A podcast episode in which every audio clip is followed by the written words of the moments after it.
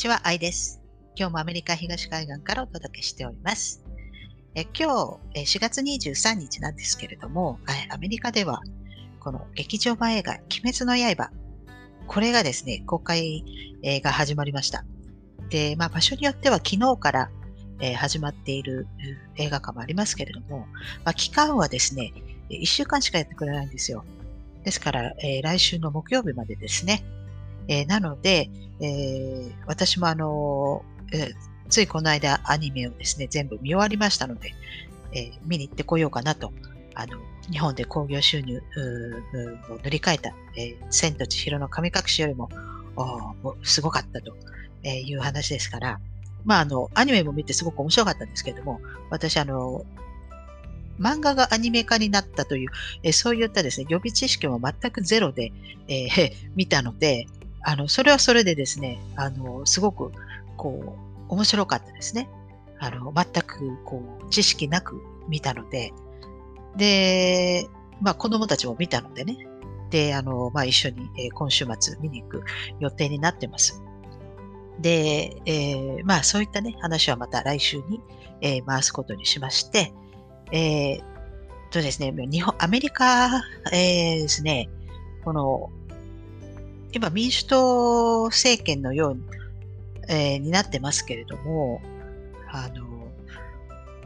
この下院がですね、えー、昨日かな、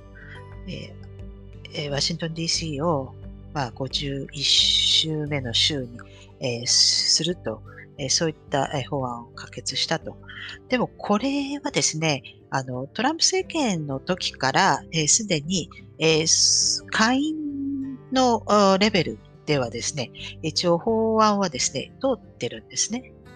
で、まあ、これが、え、上院に行くとまた話が変わるんですけれども、あのそれはすでに、えー、もうトランプ政権の時に、それは可決は、まあ、通ってる。で、これはですね、可決が通ったとしてもですね、これ、あの、締め切りがありますので、まあ、ほっとけば、そして可決が通って、そのまま、えー、白紙に戻ると、えー、いうものですから、こういったものは。あの、まあ、その締め切り内にですね、上位に持っていけば、またそれはそれで話が変わるんですけども、まあ、えー、今回初めての話ではないんですね。で、えー、また、あの、まあ、バイデンさんたち、まあ、民主党の人たちも、まあ、言ってましたけれども、その、最高裁のね、判事の数を増やす。えこれもですね、まあ、一応、えそういうその最高裁をですね、今後どうするか、え、改革した方がいいんではないかとか、まあ、数を増やすなり、え、まあ、そういった年齢の制限を設けるとかね、まあ、そういった、え、話し合いをする、まあ、そういった委員会みたいなもの、えそういったものは、え作ると言っていましたので、まあ、一応作る方針でいくと思いますけれども、えー、だからといってそれが実現するかっていうのは多分ちょっとまた別の話、なので、えー、この委員会を作ったからあのそれが実現するというわけでもないですね。で、こう今ね、このまあ大統領選挙が終わって、あの時はもう渦中にいたので、こう、他のものがこう考えれなかったんですけど、今こう終わってみてね、考えると、あの、なんで、ジョージア州のその上院議員のこの選挙をですね、えー、あの時に結果出さないで、まあ、1月に持ち越したのか、えー、そして、あの、不法選挙ですね、えー、これを正さないでそのまままあやって、あの、まあ、上院議員のね、あの、まあ、ジョージア州のね、あれ、正さなかったらそのままもう民主党が両方、あの、取るだろうと。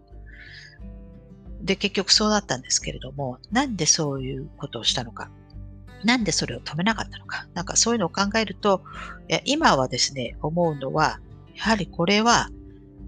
上院の数をですね、半々にしようとえー、そういう、えー、意図があったからだではないかなと思うんですね。ですから、共和党が、えー、このままほっとくと過半数を取ると。それを避けようとした。それはあの民主党がそうやっていかさまして、これを共和党に上げたくないとか、そういうんじゃなくて、もっとその上の方からですね、例えば、あの、半々にすることで、とりあえず今このバイデン政権の時にはですね、これといった法案が通らないように、えー、するっていうことです。あの、なんでかと言いますと、もう何度も言ってるんですけど、この今のこの法人ですね、この、あの、国を装ってる。あの、違法じゃないですか。ですから、違法の法人がですね、こんな、あの、あ、議会も違法ですから、あの、あのホワイトハウスだけでなく。ですので、違法のね、この議会がですね、えー、国民に不利になるような法案をですね、通すことができないわけですよね。ですから、えー、通常こう法案は通せないようにする。それにはやはり、えー、上位の数を半々にすることによって、まあ、とりあえず、えー、通さないような、え、表向きね、こう通らないというこれをですね、見せる。えそういった、え工夫があったんではないのかなと私は今になるとそういうふうに思います。ですから、まあ、あの不法、あのその違法のね、そういった選挙だなんだっていうのは話もありますけれども、でも、まあ、ある意味、こう、例えば共和党過半数に、えー、以上超えてしまうと、えー、法案、えー、共和党の、えー、望む法案が通る。まあ、そうじゃなくて、えー、こう無理やりね、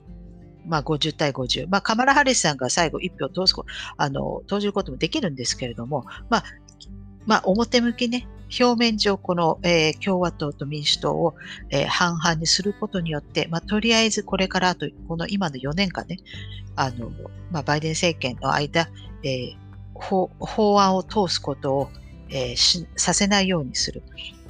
えー、そういった意図があったからだだではないかなと私は思います。ですから案の定ですね、これはあの法案をですねこの、これから4年間そんな大して通らないと思うんですよ。あのもちろん国民に対してすごくいい法案だったらいいですけれども、国民にとって不利になるような法案っていうのはですね、えそこでストップがかかるはずです。半々ですから。ですから、これはまた違う、えー、ところからのですね、えー、力が働いたんではないかなと私は思います。それはあのトランプさんとかとは関係なくですけれども、まあ、そういう、そういう、えー、ですね、力が働いて、えー、そのまま1月に、えー、持ち越して、え、その一つの州ですね。で、それで決め手にして、え、半々にした。上位の数をね。あの、会員はですね、あの、別に会員でね、あの、まあ、法案が通ったとしても、例えばこの51週目にね、このワシントン DC をすると。でも、あの、それはですね、え、上院に行かなければ、そのまま無効ですし、あの、時間切れでね。まあ、それか、まあ、上院に行ったとしても、上院がそうやって割れれば通らないわけですから、まあ、そういう、えー、効果があるんではないのかなと思います。で、あの、まあ、下院の方はですね、あの、全部バイデン政権の方の人事に結構人が行ってるので、え結構あの共和党の下院議員がですね、またそのあそそのためにこう席をまた獲得したりとかして、現在あの正確な数はちょっとよくわからないんですけれども、でもかなりですね、そんな大差はないんですよ。まだあの民主党の方が、まあ、それは過半数を超えてるんですけれども、すごい、あの、数字にですね、大きな差はないんですね、今。ですから、これ2022年のですね、これ中間選挙がですね、非常に重要に、えなってくると思うんですね。ですですから、あの今、あの下院議長は、ナンシー・ペロシさんですけれども、これもですね、この間、あのマッカーシー、ケビン・マッカーシーさんと結構ですね、いい勝負だったんですよ。で、なので、だから、まあ、2年後もね、また彼女が、また下院議長やれるのか、またそれもね、まあ、ちょっとよくわからないですよね。もしかしたら、あの、共和党が過半数取るかもしれないですからね。ですので、まあ、彼女はうかうかができないんじゃないのかなと思うんです。それともう一つ最後に、あの、その、裁判、最高裁判の判事ですね、これも増やすとかなんたらとか、まあ、別に委員会作ってもいいんですけれども、やはりこれも、あの、上院でね、数がですね、そうやってか超えないで阻止されれば半々でね、またそれも可決しないわけですよね。で、このですね、あの、最高裁判所の判事、まあ、最高裁判所だけじゃなくてもいいですけど、まあ、そういった、えー、全国のですね、まあ、判事、えー、またそういう裁判所、こういったところの、えー、資金とかですね、また給料、え、こういったものはですね、どこから、え、支払われるのか、どこの管轄かなのか、え、それはですね、実は国民は、ね、知らないんですね。私も知らなかったんですけれども、どこの管轄か、ポートオーソリティ。つまりですね、DOT なんですよ。DOT っていうのは、あの、デパートメント、あの、トランスポーテーション、その、え日本語にした、あの、運輸運輸省っていうんですか？運輸省。実はそこの管轄なんですね。これはですね、国民も知らない、えー、まあ、まあ、秘密ではないですけれども、まあ、秘密ですね。あの、そういう、まさか、まさか国民は知らないでしょうから、まあ、調べれば出てくるんでしょうけども。そうするとですね、あの、トランプ政権の時に、3人判事があ入れ替わってますよね。あの、亡くなられたりとかね、まあ、して、で、トランプさんは3人指名してますけど、あの、今になってね、こう、誰がこれをトランプさんに助言したのかとか、あの、なんでかっていうと、その、その選挙の、選挙不正がこう最高裁判所で正されない。これでみんなイライラしてですね、で結構いろいろ噂が出てますけれども、その、例えばエイミー・バレットさんとか、あの、他の、ちょっと今名前忘れちゃった、あと二人いましたよね。ゴルサッチさんとか、あの、カバ、カバ、カバーノさんでしたっけ？そう、3人、トランプ政権の時こう、保守派と言われたはずなのにって、で、誰が結局、指名、トランプが指名するのに誰が助言したんだみたいなね。そうすると、このミッチ・マコーネルさんっているじゃないですか。あの、上院のこの、まあ、共和党上院のね、リーダーですけれども、え彼が、あの、トランプさんに、えこういう人たちを指名した方がいいよってこう助言をして、それをトランプさんが受け入れたと。だから、あの、マコンデルがこいつが悪いとか、こいつはあの、あの、スパイだとかね、裏切りだとか散々言われてますけど、でもですね、この判事とか、えー、そういった裁判所のせい、そういったお金、えー、そういう資金とかそういうものをですね、管轄が運輸省が賄っていると考えるとですね、このマコーネルさんの奥さん、あの、台湾系の人。彼女はですね、あの、トランプ政権の時のですね、運輸長官だったじゃないですか。だから、やはり、そういうところから、運輸省からですね、えー、その、指名、これ誰にしてくれと、えー、そういったですね、のが入ってきて、それが奥さんからマコーネルさんに行って、まあ、マコーネルさんがそれでトランプさんにこう助言すると。えー、多分そういう形になったんではないのかなと。だから、まあ、コーネルさんが、あの、トランプさんに助言して、あこいつは、あの、いい人、助言しなかったとか、散々文句言われてますけれども、この裁判官の指名というのはですね、これは多分大統領が、えー、直々できるものではないんだと、多分そういう意味だと思います。ですから、誰が指名するのが、やはりこれは運輸運輸省。多分そこ、そこなんではないのかなと思うんですね。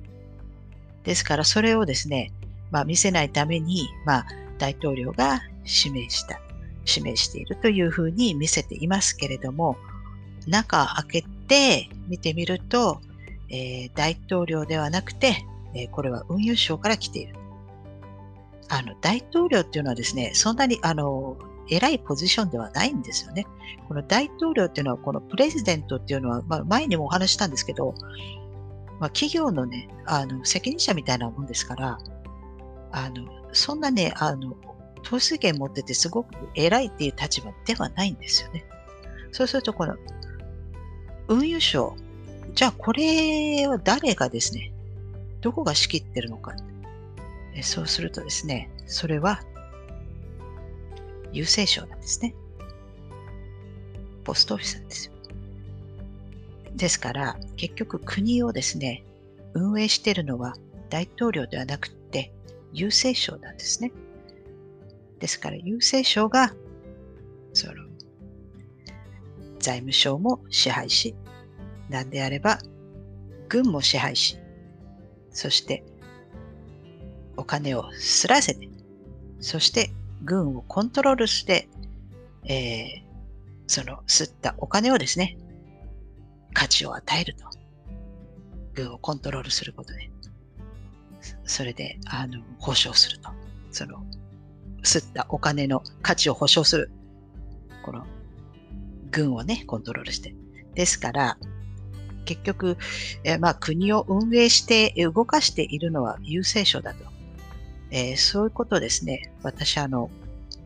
来月出版する本に、あの、少し説明、えー、を書いていますので、えー、いよいよ来月、えー、ヒカルランドさんの方からですね、え、出版されます。え、ですので、え、また、え、出版されましたら、あの、そのリンクを貼りますので、お知らせしますので、え、また、あの、出版されたらもう少しね、詳しく、えー、解説もできると思うんですけれども、えー、もうそろそろですね。ということで、えー、ご支援よろしくお願いします。え、今日はですね、まあ、ここまでにして、また次回お会いしたいと思います。では、さようなら。